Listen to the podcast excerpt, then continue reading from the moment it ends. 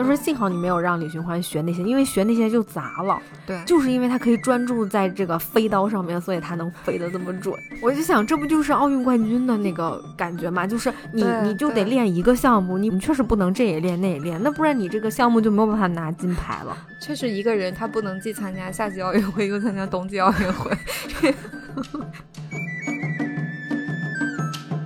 Hello，你好呀，欢迎你收听他们的角落。他是女字旁的他，我是彤彤，我是彤彤的好朋友赫赫。我是一个半月没有打开这个录音设备了吧？好像。我们一个半将将近一个半月没有没有录，我们真不是故意的，不是故意的，就是 你要跟大家说说吗？为啥呢？就是哎呀妈，我刚从这个业余野生动物博主的生活当中解脱出来。大蜘蛛、大耗子，就反正呃，前因后果大概就是我去了一趟澳大利亚，然后我本来是应该停更两周的，但是因为我的签证出了一些问题，就临时更改了行程。我在澳大利亚多住了两周还是三周吧，反正一个多月。嗯，反正就是就给我快住，快憋死在那儿。没有不尊重澳大利亚的意思啊，这个是，就是就是因为我住的这个地方，它实在就是太不适合我去生活了，它太，嗯，它太野生了，嗯，对。然后每天我就在跟，就是就是就是真的，我一出门外头就会有袋鼠，然后那个那个蟑螂的个儿都跟鸡蛋差不多大，然后而且它不怕人，它会朝我冲过来，要跟我拼命的 那种。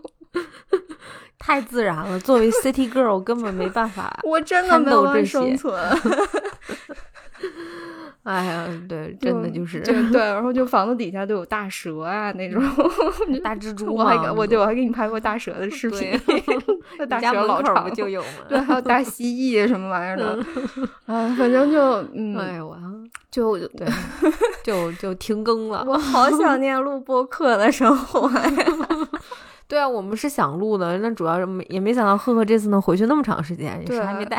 对，我还专门说，我肯定两周两礼拜就回来了，不用带话筒，然后就就没回来。我们也没。就你看，人就不能就祸从口出，以后一定要对。真的就是包括各个事情，嗯，对啊，就包括你，你记得你刚回去的时候，我还说呢，我说那个呀，你你家猫猫。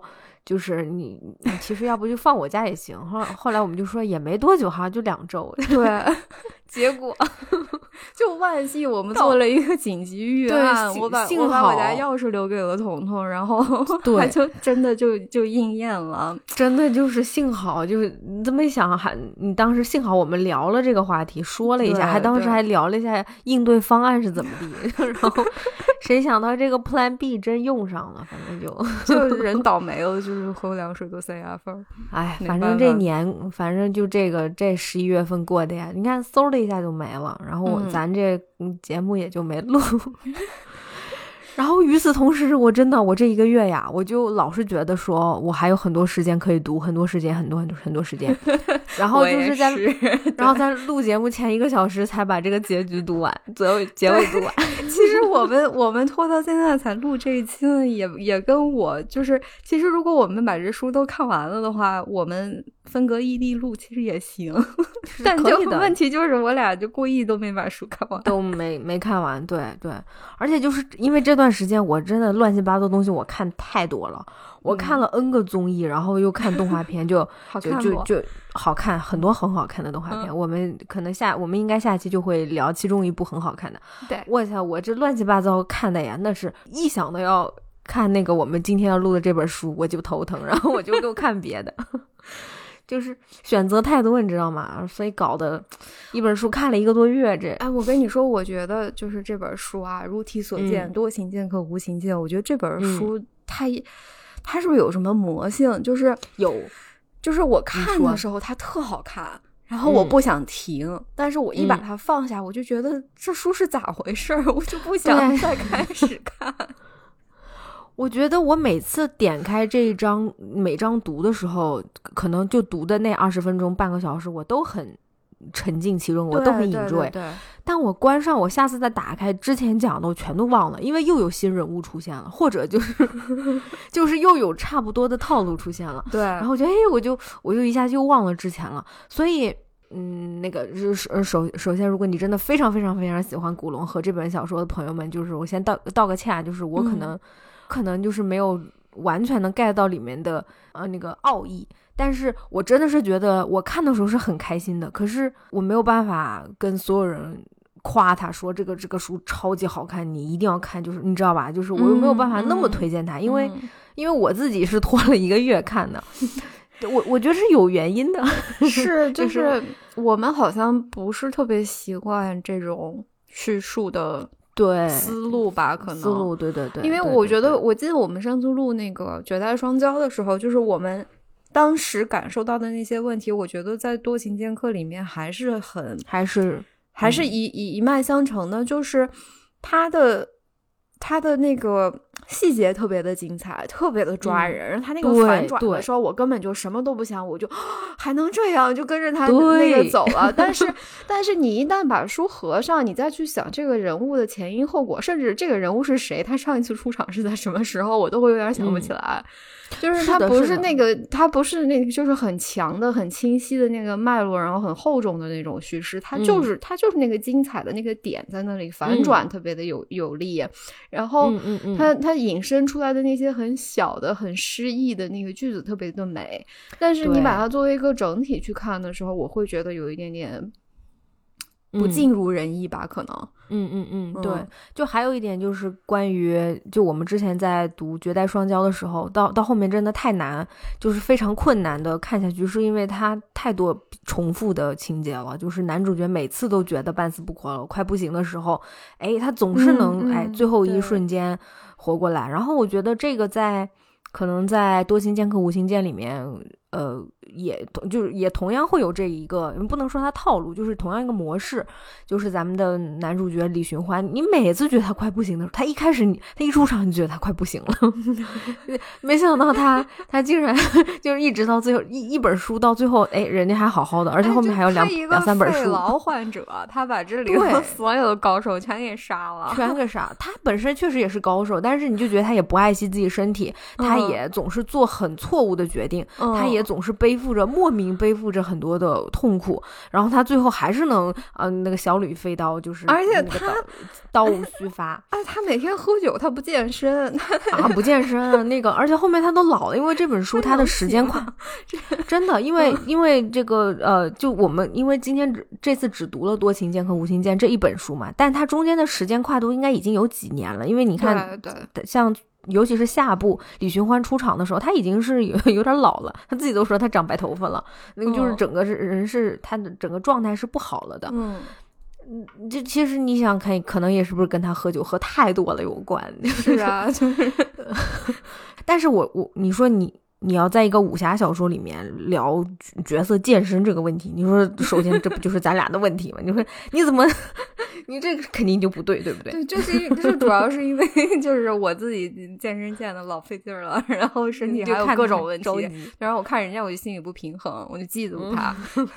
是是是，就是一点点小吐槽的。但我觉得这本书确实还是有很多，就我读的时候觉觉得真的非常精彩的部分，所以我们不太能呃纵观整本书来讲这个人物一开。开始出现是怎么样？它这个逻辑，它的整整体这个脉络，我觉得是不太不太现实的。嗯，就可能还是得讲人物和一些比较精彩的点。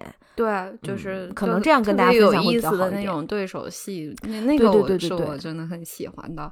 对对对对对，还有他还有比如说像这个作者他自己可能借着人物抒发一点自己的这个感情的一些话。嗯，哎，我觉得还挺有意思的。嗯，对对。我想先跟你分享一下，就我刚开始看的第一第一感受，就第一眼的那种印象啊。呀，就是因为这个，就是李寻欢这个人物，就是虽然我很熟悉这个电视剧，我小的时候应该也看过很多遍了。然后我现在九恩俊，对，一看到李寻欢这三个字，我就想去青岛喝啤酒吃咖喱，就不对劲儿。反正，嗯，我我也是只看过那个版本，就是焦恩俊的那个。因为焦恩俊老师老帅了，是吧？但是，但是就一还有吴京，就总觉得他说的是青岛话。对对，而且那那个那个版本的电视剧，那个阿飞的扮演者是吴京。嘛，就特别年轻的，还有还有那个林诗音扮演者是萧蔷，对，然后还有贾贾静雯，那就是那版的选角特别好嘛，就对，反正我看的时候，我带入的脑补的形象都是那版电视剧里，我也是演员，但是其实那个电视剧好像也挺魔改的。我们这次就没有再对比电视剧了，因为好像每一版电视剧都有挺挺大的改编的。我反反正我能理解，就是为什么电视剧的创作者都喜欢魔改古龙的小说，对，因为他这个小说就是特别，他特别天马行空。我觉得，就是你你你作为一个二次创作的人，就是 忍不住想要对他进行魔改。对的，对的，对的。而且他有很多空档嘛，就像我们说，因为它整体他逻辑性不是那么强，所以你中间见缝插针，可以给他安排很多的。呃，合理或者不合理的对，因为都圆圆的回来，他的人物都特别的怎么说，很飞的那种，对，就是他的他的人物的情绪都很饱满，然后也都不是那种就是特别特别扎地气的那种那种什么那样的人物，他他的人物都很非常的江湖，所以你你想去在他这个基础上面，就是哪怕只是用一个名字，用一个很酷炫的什么白晓生这样的名字，你去你去对他进行二次创作，其实。还挺有意思的，我觉得挺有意思的，对的，对的。可能可能有点不尊重书粉吧，但是，嗯，就是我能理解为什么会有人忍不住想要去去自己脑补、去发挥很多东西，对，嗯嗯嗯。但就就李寻欢这个人物，就他一出场特别巧，因为我刚刚开始看第一上部的时候，我正好又同步开始看了一个那个。网飞的一个电视剧叫做叫啥？就是一个法国的电视剧，叫做《亚森罗宾》。就它是根据一个我觉得挺有名的，应该是一个法国的侦探小说改编的。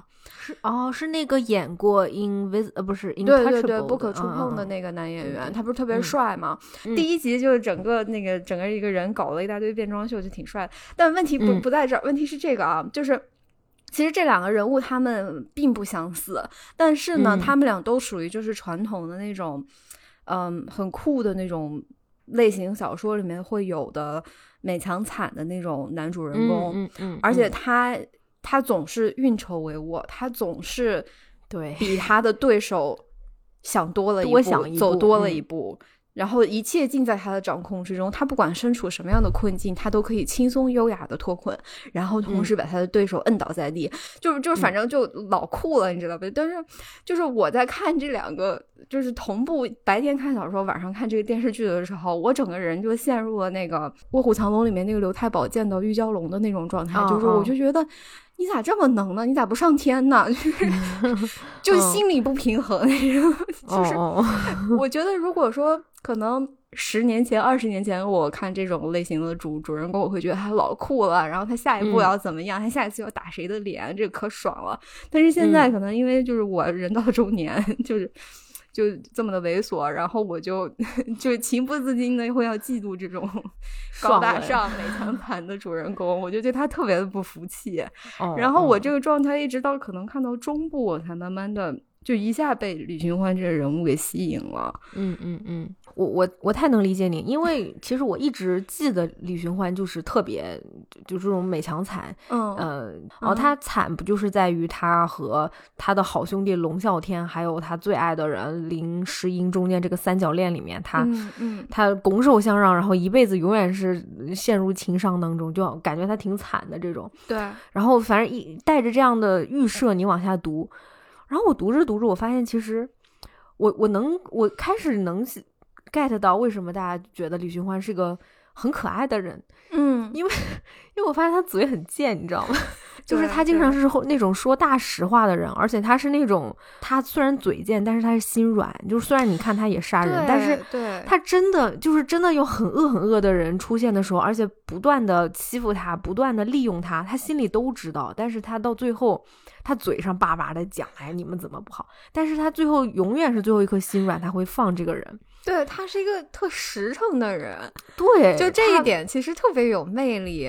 对的，对的，而且他就是他什么事故都懂，但是他能做到知事故，但是自己却不事故，然后就淡然一笑，然后你就会觉得，你在某一刻会觉得，哎呀，李寻欢可能他真的是一个很好的朋友，就如果你把他当朋友的话，他真的是会把你当朋友的。对对。然后那一刻我理解说，为什么大家那么喜欢李寻欢这个角色，就我觉得我也慢慢的。被他的人格魅力吸引了，因为他一出场的时候，他身边带着一个铁船甲，就一个捧哏的那种，就就就衬托他整个人越来越那个高大，那个美丽，然后他又。你来的吐血呢啊！对，他又吐血，然后他又武功高强。对，那而且那时候他就是那种深爱着林诗音，并且你那个时候就发现他的好兄弟龙啸天就不是什么好人，就很奇怪。他就反正大概就说他他跟龙啸龙啸天救过他一命，后面他因为他嗯他发现自己的好兄弟喜欢。呃，林诗音之后，他就把自己爱的人拱手相让。我可不喜欢那个三角恋了，就是对，就是 就从各个角度想都觉得不太正常。这这个真的就是你想起来，就是你有太多可吐槽的。但是一开始就好像给你塑造这么一个美强惨的感觉，但是其实我现在觉得他这这个塑造的有点没。对我来说不是很加分的，因为你把这个抛开来，你真的看这个人干的事儿，反而是加分的。就是比如说他认识阿飞，他帮阿飞，他把阿飞当朋友之后的那种肝胆相照，哈。对，我觉得这个是他的加分项，而不是前面的那个跟龙啸天什么你我把我心爱的女人拱手相让，就这种事情，这这好土啊！这咋这么好土？这哎呦我天哪，不适合焦恩俊老师洋气的发型和气质。对，然后那就来说一说李寻欢和龙啸天。基本上前面几章你就知道了，那个就是龙龙啸天救过他嘛。然后后面他发现龙啸天喜欢林诗音以后，他就他就跟林诗音不好，他就假装出去喝酒，就找别的姑娘，就让林诗音对他失望，假装浪子，对 对，假装浪子，然后这样逼的林诗音要跟龙啸天在一起。然后这本书最后你发现。这三个人都不快乐，他一天到晚想着林诗音，林诗音一天到晚想着他，然后龙啸天呢又很嫉妒李寻欢，又嗯又不愿意放弃林诗音，对对，就是就一个人的错误变成了三个人的悲剧，三个人的遗憾嗯，然后那个龙小云也奇奇怪怪的，哇，那个那个孩子这。太可怕了，这怎么能？我觉得，我觉得这个古龙大神他最神的一点就是龙小云这个人物实在是太烦人了。他全程就是，我觉得他是这个书里面最让我生理性厌恶的一个人物之一。但是他居然在最后一章又把这个人给掰回来了，我对对对，又给你写挺感动的哈。然对他肃然起敬。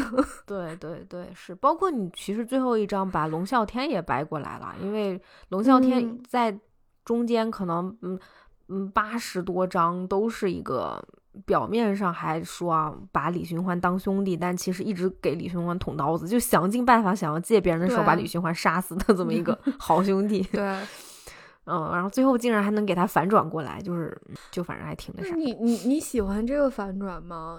我觉得这个反转太突然了，我有点不太能接受。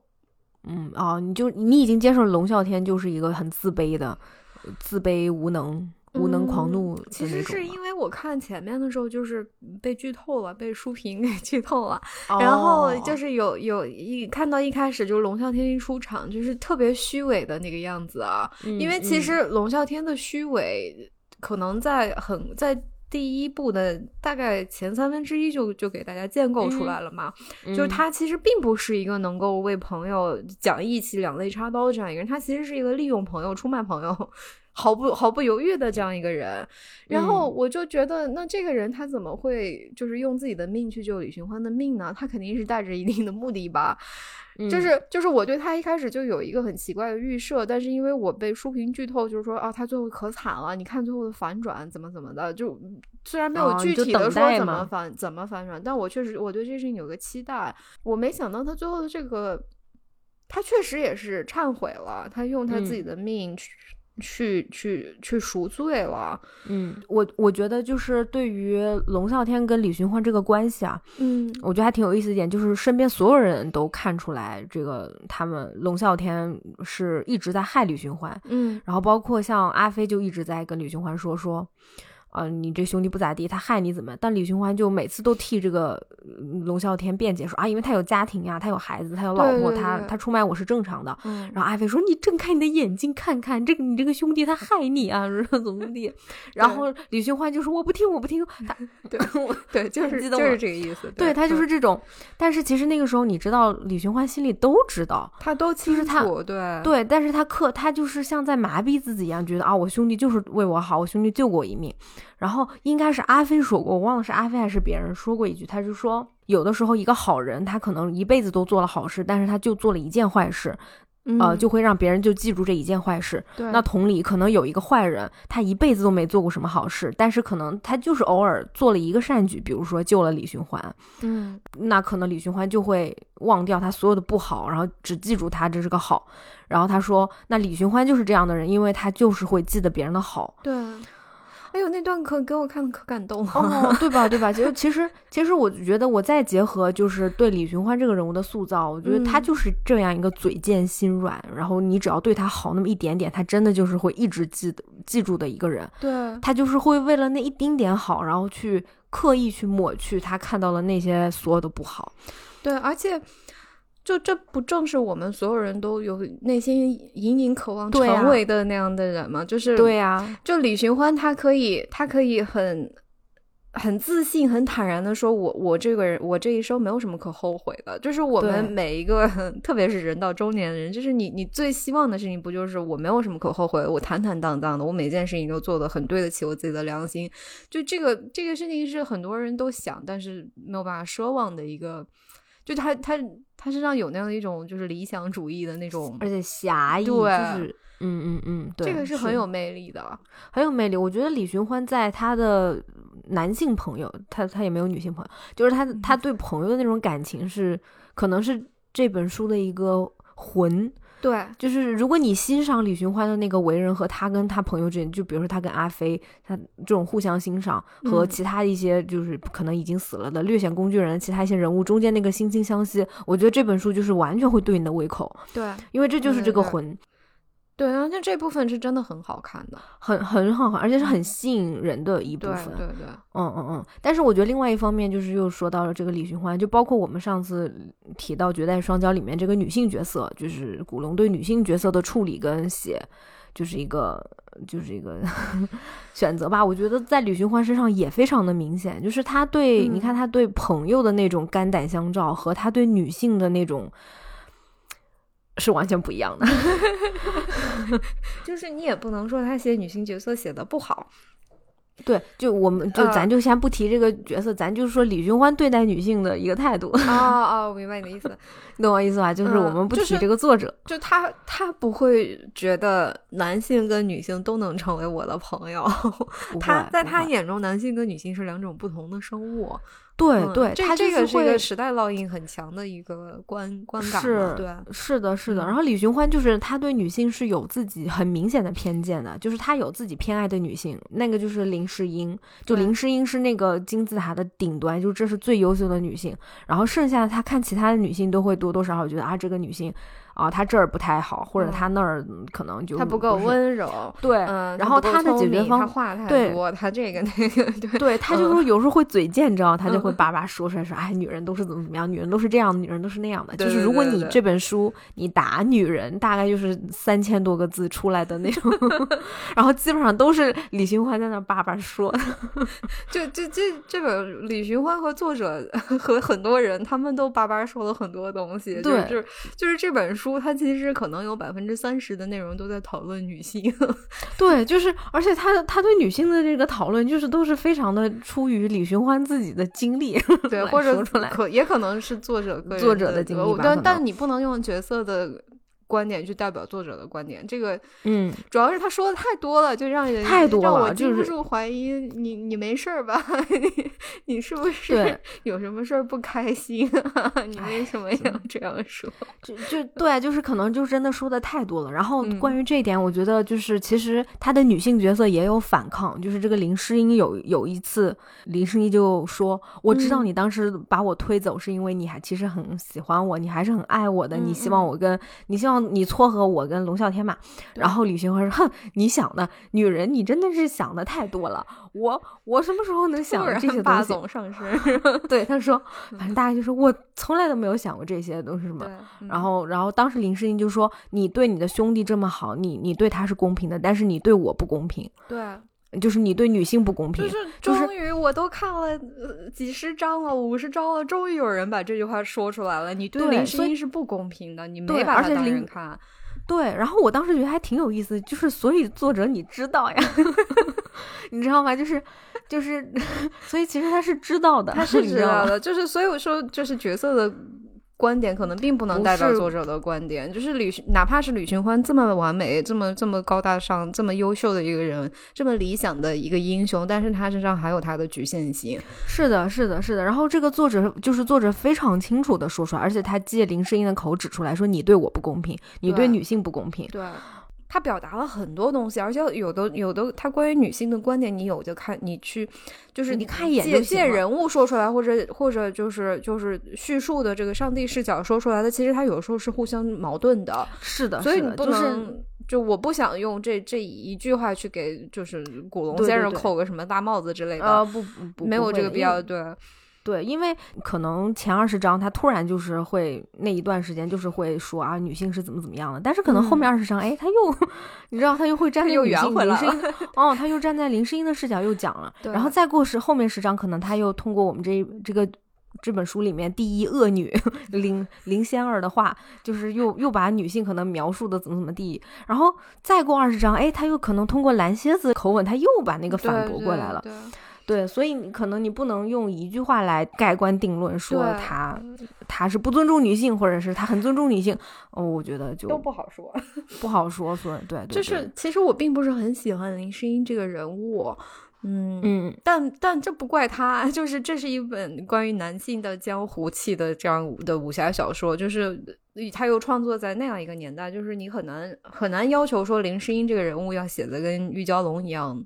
对，丰满立体。但是我我觉得，就是林诗音有质问李寻欢的那句话，他这个人一下就活过来了。他不是一个美丽的花瓶。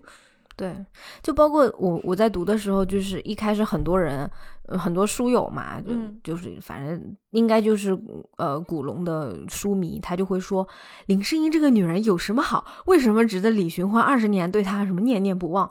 然后我当时就在想。那你站在林诗音的角度来说，李寻欢又有什么好呢？对呀，你把我像一个物品一样抛弃了，那林诗音为什么还要偏偏喜欢，就是对李李寻欢念念不忘二十年呢？对啊，对吧？就是你你要你非要这么讨论的话，那对吧？人心都是偏的，对对，而且而只能说明这两个角色他就是有缘无分，可能就是，但这个很好，就是每一个人物他都有他自己的局限性，这个对他才像他才更更丰满嘛。嗯嗯，你要说局限性，我们要不要聊聊阿飞跟林仙儿？我觉得这个是 这个这个局限性简直，你让我说啥呀？这这两个人，我最担心的就是要聊的这两个人，我不知道该说啥，我都不知道要怎么解释他们两个中间这个很变态，就是甚至有点病态和变态的关系，我觉得。就是我是这个事情是这样，我小的时候看这个电视剧的时候，我不记得，我其实不记得这个电视剧具体是怎么呈现林心儿这个人物以及他和阿飞之间的关系。不能像书里那么呈现。反正我知道，我因为看这电视剧被我妈骂过，就是就是差点挨揍的那种程度。就是我妈说你怎么看这种东西？然后然后我还想，就是可能这是成年人的世界，我不懂。但是我成年了，我也没 见过这种事情。哎呀，怎么解释呢？就就大概就是说，林仙儿是这个大美女，她希望所有的男性都喜欢她，就是她希望掌控，想她想通过掌控男性，因为她很漂亮，想通过自己的美貌掌控男性来掌控这个世界，应该是这样子吗？我我可以这么理解吗？不知道，但他其实已经很有钱了，我觉得，嗯，他不一定是想掌控世界，他可能就是有这种爱好。对对，反正就是他就是要掌控很多的男性，然后，嗯。啊，阿飞在没有遇见林仙儿之前就是一个剑客，他就是专心，嗯，两耳不闻窗外事的那种，一心钻研自己，带着一把无情的剑。但是他后面因为爱喜欢爱上了林仙儿，就是他变成了一个多情，不是专情的剑客。嗯，然后林仙儿就控制他，就折磨他。哦，折磨他，就是林仙儿跟别人好，但是就是不跟他好。嗯，但是，但他以为林仙儿对他是。一心一意，忠贞不渝。对对，嗯嗯嗯，反正反正最后就是他们虐恋了八十回吧，大概在第七十九章、第七十八章的时候，阿飞终于醒悟出来，醒悟了过来，嗯，就离开了。而且林仙儿最后她意识到，我最爱的男人就是你。然后，但这个时候阿飞已经不爱她了，就是对，就是有就看清了阴差阳错。对，就林仙儿这个人物。好奇怪呀！对啊，我觉得好奇怪，就是就是他他很奇怪，因为他其实不需要依附男性，因为他他其实有他自己的权势，在我觉得他很有钱，然后他有一个很奇怪的 经经商的网络，然后他武功其实也挺高的，还可以啦，就就能凑合过日子。但是 但是他就是好好日子，他又过离不开男性，就是他又又要。他其实是那种，就是他在心理需求上是依附于男性的，嗯，但他又觉得他自己是在折磨男性，然后就 反正很，他干了很多事儿，就是对，就是这本书里面所有的男性，除了李寻欢以外的男性，基本上都被他拿下了，嗯呃，对对，就是他，就他都能拿，哪怕后面像什么上官惊鸿，我们这个。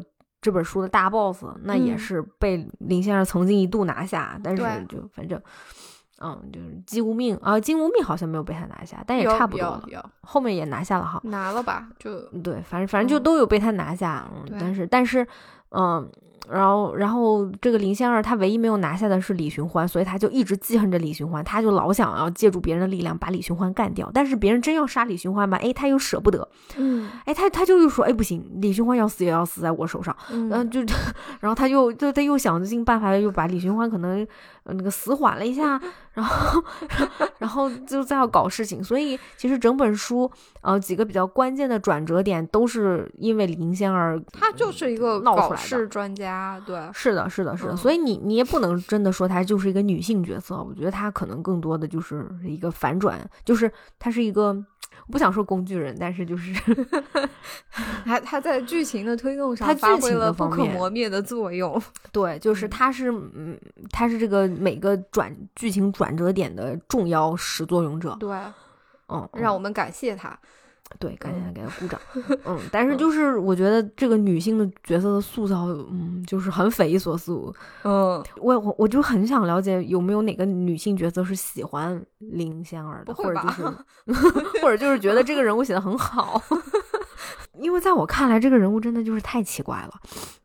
嗯，我觉得他，嗯，他更像一个只会存在在小说里或者故事里的人，就像一个妖精那种。就很难，嗯，很难把它具象化，那就差不多了，就不用那啥。嗯，可能我觉得他身上可能是是有一些就是隐喻吧，嗯，就是他可能浓缩了呃某些就是特别利欲熏心的人的那种影子。嗯，因为因为我我的感受是他最后这个就是幡然醒悟的这一部分，可能是在说，就是一个人，就是我我觉得他可以，你可以把它理解成一个一直盲目在追求，嗯，很多就是很看似很华丽、就华而不实的东西的人，然后他最后意识到，可能我本身拥有的东西就很珍贵了，嗯。我看这个角色的时候，我就想到了电视剧版的《绝代双骄》里面的江江江玉燕，江燕，对对对对对对，就是江峰他妹妹，嗯，就那个疯批 那个女孩，嗯，我觉得有一点跟那个江玉燕有点像，但是江玉燕是一个更具体的人物，因为她有痊愈，非常强烈的痊愈。对，我觉得林仙儿她是她那个就是依附性很强的那一点，是我没有办法理解的。就你都这么厉害了，你她林仙儿有一点点那种。野，他有那些野心，但他最因为这个野心最后也没有兑现，所以你也不知道他到底这个野心是要是啊是实现在哪儿。嗯，他又有一点像阿紫的那种天生的那种残忍，反正他会说他想要征服这世界上所有的男人，但是如果就就比如说像李寻欢这种他征服不了他得不到的，那他就要毁掉他，他得不到他也不要让别人得到。嗯，就是他是他是有这样，但同时他有这种破坏性的一个女性，嗯，一个角色。嗯，对，所以我也 我我我也真的不知道怎么，就是就是就就大家对这个角色怎么想呢？可以跟我们分享一下。对，就是他乍一看特别的厉害，然后就就就他会很吸引你，因为他他身上那种张力很强嘛。就其实这点真的就是跟阿紫很像，但是你细想，就是就有点不太理解这个人。对，对，就挺难讲的。嗯。然后阿飞相相对就比较简单，他从一个无情的剑客变成了一个专情的友情的剑客，然后到最后又变成了一个呃清醒的剑客。他会分清什么是好的感情和什么是 PUA。对，就他是其实这个故事是阿飞的一个成长故事，他从一个那个恋爱脑的冲动少年成长为了一个。有有有自己的友情，然后有还要出去游历世界的这样一个青年人。嗯嗯嗯，我特别喜欢，就是阿飞跟金无命之间的那种对手戏，他俩的那个对比，因为他俩其实都是那个无情剑客，但内心有一个特别脆弱、特别柔软的地方。然后，但这个他的这份脆弱、柔软的这个感情又被。他牵绊的那个人无情的摧毁了，然后他又变成了一个无情的剑客。我觉得他俩的那个，他其实他们俩的转变差不多是同步的。那个成长，那个把他特别珍惜的东西给他打碎，然后又让他去慢慢去重新拼凑起一个更强大的人，那个过程差不多是同步的，又会形成一个对比。我觉得特别有意思。嗯，阿飞还是要比金无命幸运的，因为他毕竟他的朋友是李寻欢，但金无命。没有那样的朋友，没有朋友，对，因为金无命他是我们这个剧里面啊，不是这本书里面大 boss 上官惊鸿的义子，嗯，但是说是义子吧，他们俩关系就有点，又有点像师徒，又有点像父子，有点又有点像，对，但特别像吧，算是，对，因为因为是因为上官惊鸿他。怎么说？他比如说，他对他的儿子好，或者他会对呃林仙儿好，或者怎么怎么地。呃，他对别人示好的这个时候，金金金无命就会特别的吃醋，他就会觉得心如刀绞，他就觉得好像只要上官金鸿一一跟别人好，他他就他就落单了的那种感觉，他就要哭了那种。很明显，就是就是这本书里面有非常多的情节，就就说他内心。我刚开始真没看出来，我以为他喜欢林仙儿，然后林仙儿又搭勾搭上了上官惊鸿，然后我以为他是那个失恋了呢。就我还想着，哎呦，他这个无情剑客也这么容易就陷入了恋爱的那个？对呀，才见一面 哈。对，然后最后我才发现，哎，好像有点不对劲儿。他他。他好像，他好像是因为林仙儿在伤心。对啊，对啊，因为他书里面一直说说他这一生只忠于一个人（括弧上官惊鸿 ），他的生命甚至连他的灵魂都是属于上官惊鸿的。然后你觉得这么大的词儿就放上去了，他都有一点像信仰的那种感觉。但还真就是这样，他 还真就。就是这么回事儿啊，就就是这么回事儿。然后我我是觉得特别有意思，就是因为当金无命他失去了，他是左手还是右手我忘了，失去了一只手，左手。很明显，上官金鸿就觉得这个人不行了啊！你你就像我的，我对啊，就就相当于我的一个左手没了。很明显，他的态度转变。然后就是在就是在这个时候，上官金鸿认识了阿飞，他发现阿飞跟金无命非常像，嗯。就他，就当时有意要提拔这个阿飞，然后金无命就吃醋了。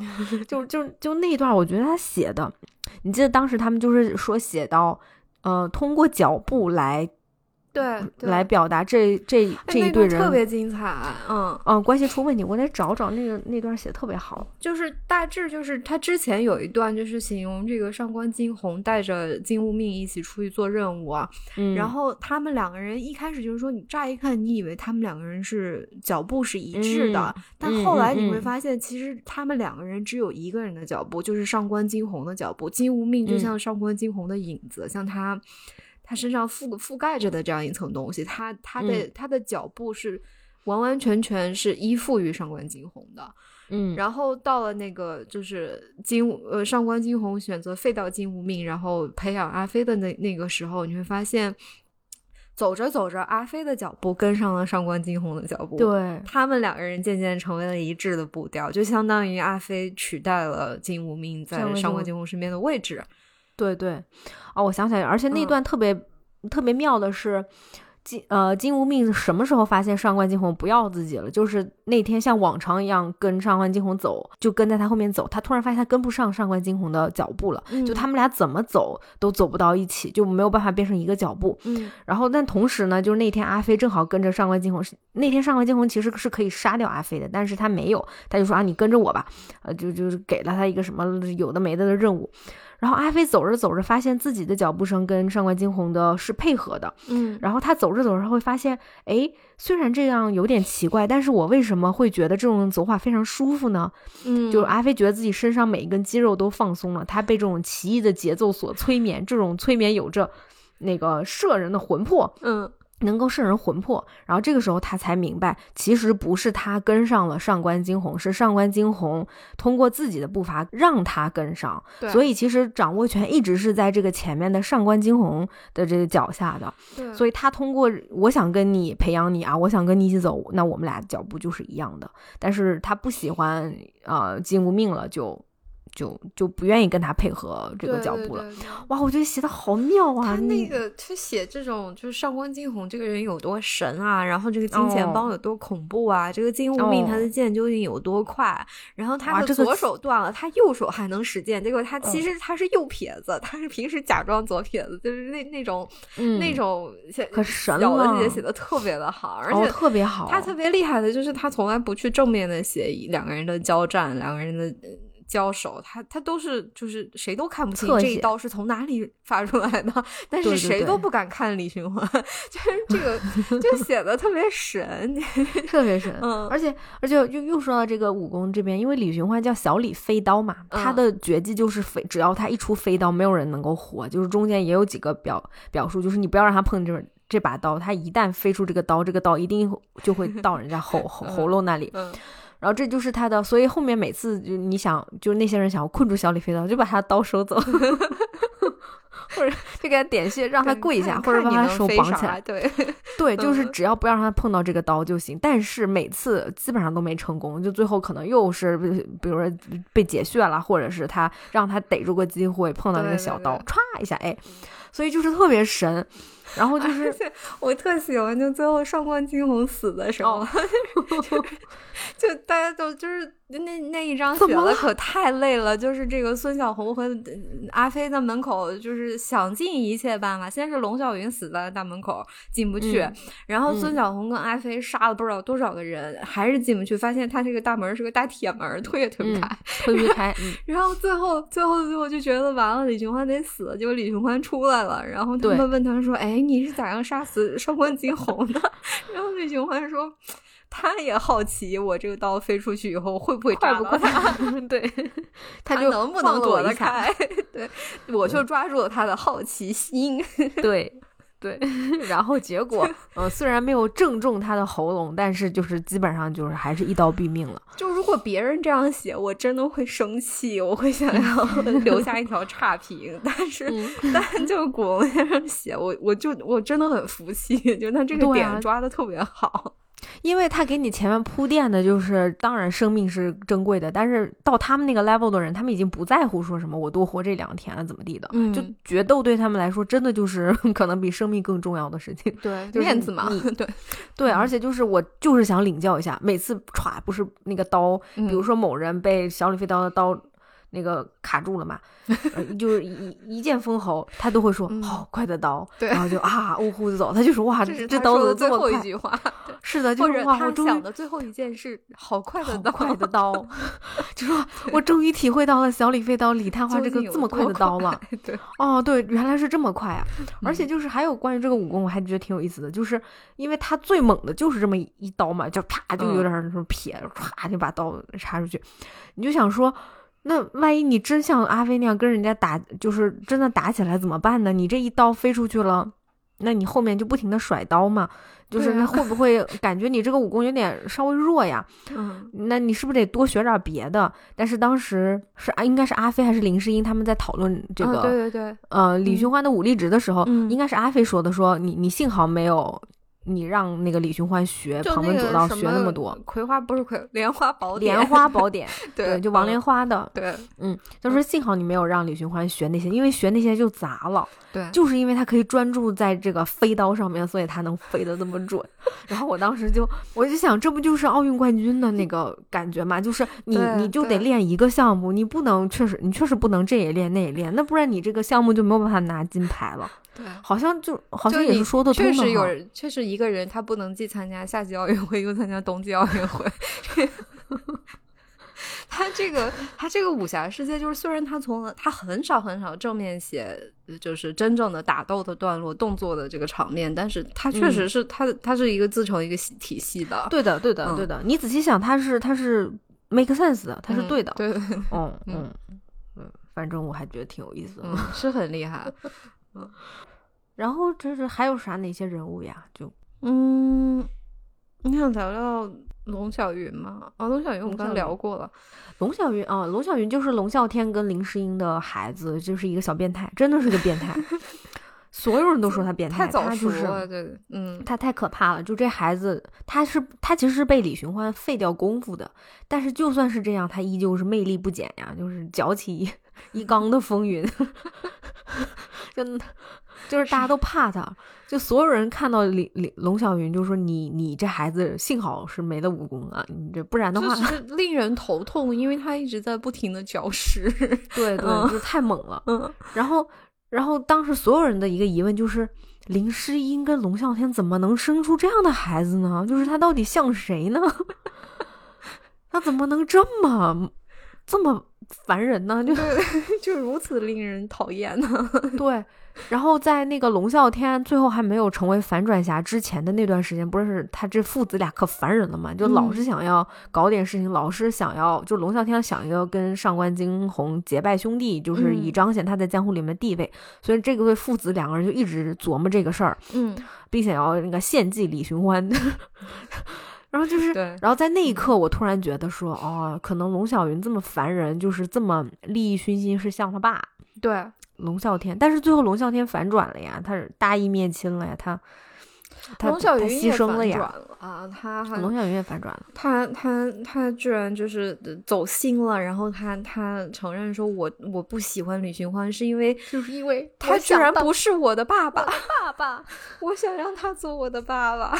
对，然后就是我，因为他不是我的爸爸，所以我没有得到应有的尊重啊，什么，嗯嗯，就是反正挺挺多内心戏的，但是居然还特别有道理。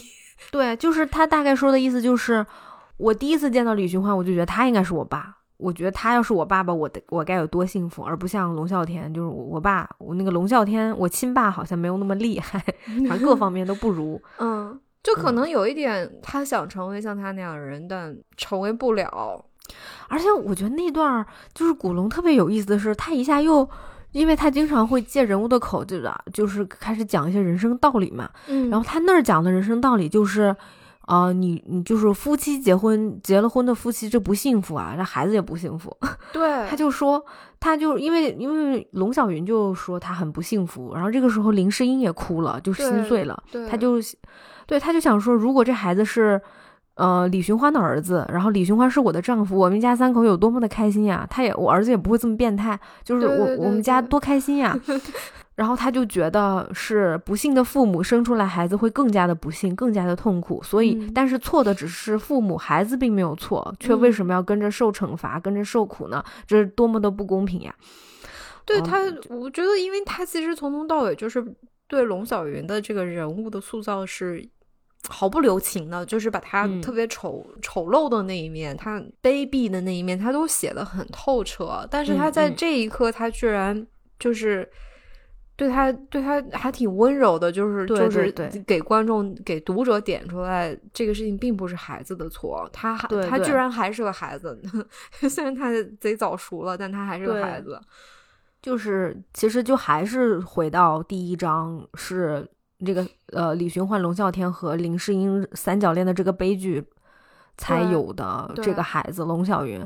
其实他们三个要负这个责任。对对对，这一笔我觉得是写的特别好的。对对对对，就可能呃龙小云最后那个反转是有点硬，但是他最后的这个逻辑是通的。嗯。就你理解他为啥要这么做，然后你也理解他的悲剧的根源在哪里。嗯，而且特别有那种悲天悯人的那种情怀。对对对，有有，因为这个结局他对这几个主角都是很温柔的，包括李寻欢，他也终于能放下林诗音。跟其他小姑娘好了，就是 就相当于他放也放下了，林心如也放下了，所有人都放下了，然后阿飞也放下了，而且还去云游了。这个结果，这个结局我很喜欢，因为我记得电视剧里面林诗音好像是死了吧？哦，是吗？嗯，对，好像是。我真是不就是那个特别经典，就是他死在他心爱的男人的怀里那个，就好像我记得有这么一幕。萧蔷是吧？萧蔷，但我有可能记错了。但不不管怎么说，就是我很喜欢书里的这个结局，就是林世英居然放下了，她居然走出来了。这这个我觉得特别的好，特别的温柔。还有啥聊的呢？要聊聊几个略微有点工具人的。嗯，不聊了吧？那些工具人也都挺确，确实就是有很多工具人哦，包括有一些呃描写的非常奇特的人物，就是有其中有一个叫大欢喜女菩萨，就是这个人物就有点像绝代双骄里面那个肖咪咪，嗯，是吧？对，就是就是那种，就是一个就是一个女皇帝，她喜欢找男宠，但是这个女菩萨她可能四百多斤重吧，我不知道，反正就给她描写说特别特别特别特别的胖，嗯。然后他有很多信徒的那种，就是有点像一个邪教组织 那种感觉。对对对，就是那种。然后反正他中间有一些，嗯，描述，嗯，就还挺，就就显得李寻欢的嘴真的是够贱。对，这而李寻欢真的嘴贱的很，就是。反正反正对，我觉得他那个大多数毒舌都用在这个大欢喜女菩萨身上啊，就是又说他什么上古神兽，他歧视，他歧视身材歧视人家，对对啊，就是最后还说，反正就是，哎呀，就还挺逗的。然后还有一个人我挺喜欢，是那个叫呃那个疯疯癫癫的人叫啥胡。胡不归，胡不归，胡不归我也喜欢他，我非常喜欢那个人物，他太神了，有毛病。对他就是他就是第一个直接说出来那个龙啸天这个男的不要脸，就你你兄弟这么好，李寻欢这么一个大英雄，你怎么能交这样的朋友呢？就是其实是龙啸龙啸天雇了胡不归，雇了胡不归杀李寻欢还是怎么的？然后嗯，胡不归就又坑了人家的钱，把李寻欢打了一顿，然后又把龙啸天骂了一顿。对对对，因为他他他就发现了李寻欢是个很好的人，嗯，然后他就反正当着面说啊，龙啸龙啸呃龙啸云我这个。嗯，不好意思，我好像一直在说龙啸天，不好意思，就是他就说你你你这个兄弟真的是不咋样啊。对，这还挺神的。还有还有啥？我看一下。嗯，哦，还有我觉得，嗯，整体阅读感受就是它有很多的，呃，环境描写，就是关，就是非常的有画面感。我觉得这本书是特别，尤其是突出的，就是它很多。比如说两个人要比武之前，他就会描写这个环境，然后基本上他那个描写那个环境，你就可以直接去拿拿拿去电影剧本用的那种感觉。对对对，就是他好的地方实在是太好了，所以 你觉得你你觉得你还想再再读一本古龙吗？还是 嗯，短时间内我们短时间不太想，但是我我之后可能还会吧。嗯嗯嗯，你呢？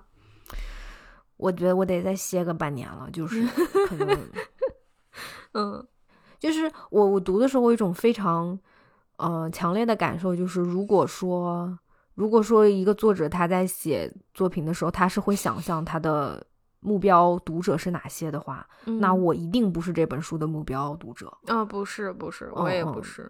对，就是，嗯，它很好，而且我我我喜欢的地方我特别喜欢，但我还是会觉得读起来挺累的，就是我需要逼着我自己去把它看完的，我会有这个感觉。对，那你觉得读这本书跟读像上次我们读呃《绝代双骄》比起来呢？好我好像我好像更喜欢《绝代双骄》。哦，是吗？嗯，是因为电视剧的加成吗？还是就是单单纯？因为我觉得小鱼儿是个小孩儿，就是他、他身上有哦那种就是小孩很很孩子气的那一面，那个那个东西可能我会比较有共鸣一些。就是嗯嗯嗯这个书里面的人物他们都挺挺成熟的，嗯，但是是干的事儿好像也也就那样对对，嗯。人人人长人成长其实只长年纪不长脑子嘛，但是嗯。就是我会觉得他们嗯会让我更难有共鸣，嗯嗯嗯，嗯。所以我其实有点觉得抱歉，就是因为其实大家也都很，就是跟我们推荐说这真对，的很棒，然后但还是很感谢给我们推荐对然后其实我也朋友们，对对对，然后我也真的抱很多期待，然后也不是说我不是很喜欢，就是确实有读的时候觉得很爽的部分，但是呃有的时候也会真的是不舒服。嗯，对，啊，然后同时就是嗯，可能它并不是我们俩最就是最最最最喜欢的那种作品，所以对，嗯，我们可能要在这个武侠作品的这个路上继续 继续继续发现吧，继续发掘其他的作品。嗯嗯嗯我们可能还要再再探索探索古对对龙的作品，才能对对对对，然后我其实就是读到现在，我突然觉得说，写武侠小说的女性作者比较少嘛。我现在想想看，我真正能看过的可能也只有苍月啊，真的，真的，我我真的都嗯想不出其他的那种女性的写武侠作品的。嗯，所以其实如果大家有什么推荐，就是你觉得哪些作品是可能是女性作家写的非常好的，可以嗯推荐给我们，嗯然后嗯让我们读读看，对吧？对对对，这个嗯会比较有意思。我想看看，对对对，好像还真是没怎么看过女性，是吧？我就是对嗯想看看会有什么，会不会不一样？嗯嗯嗯嗯，好吧，好吧那，我们今天就差不多了。对大家有喜欢古龙的听友们有什么反馈的意见，欢迎大家跟我们探讨啊，谢谢。嗯嗯嗯嗯，对我们我们评论区见，然后我们嗯、下期再见吧。下期我们选一个我们就特别喜欢的嗯，来跟大家聊好。嘞，感谢收听，我们下次再见啊，拜拜。拜拜。